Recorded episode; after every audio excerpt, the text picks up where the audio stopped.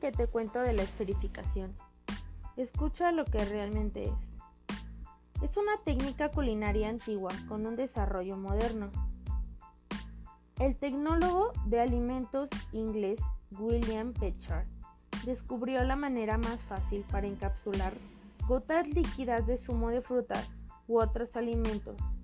Se utiliza tanto para alimentos dulces como para alimentos salados.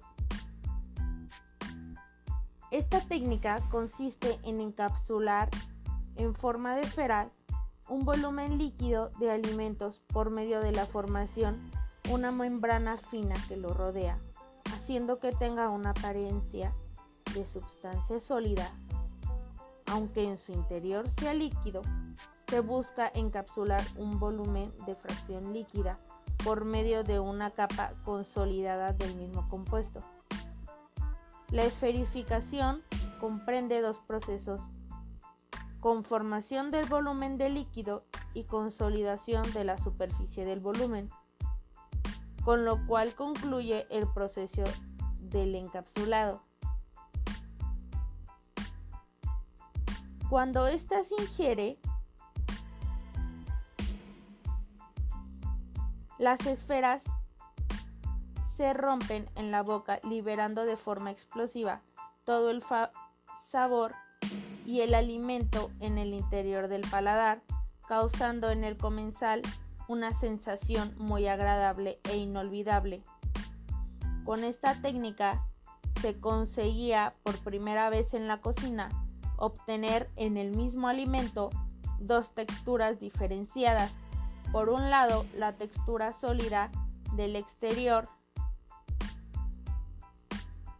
y por otro lado la textura líquida en el interior.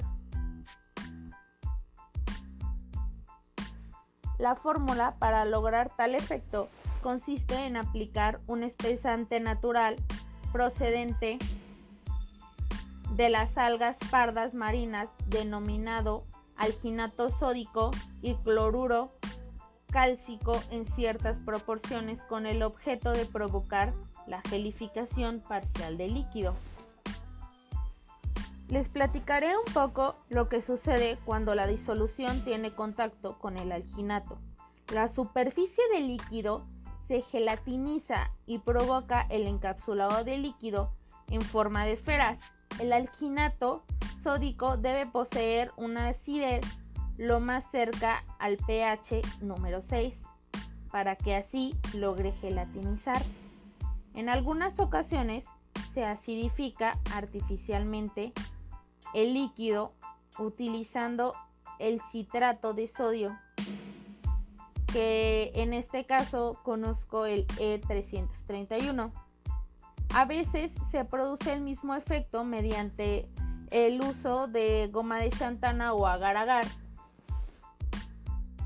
Existe un método alternativo, la denominada esferificación inversa, donde se sumerge el alimento líquido mezclado precisamente con sales de calcio en una solución de agua y espesante natural. Aquí la particularidad de esta técnica es la posibilidad de mantener interiormente el estado líquido del alimento sin que se gelifique completamente.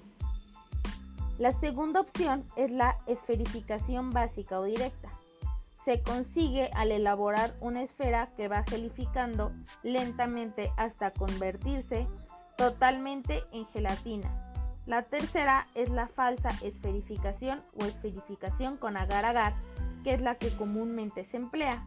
Esta técnica en la que se consigue un resultado similar a las esferificaciones antes mencionadas y creamos esa película exterior de las esferas usando gelatina vegetal o agar-agar.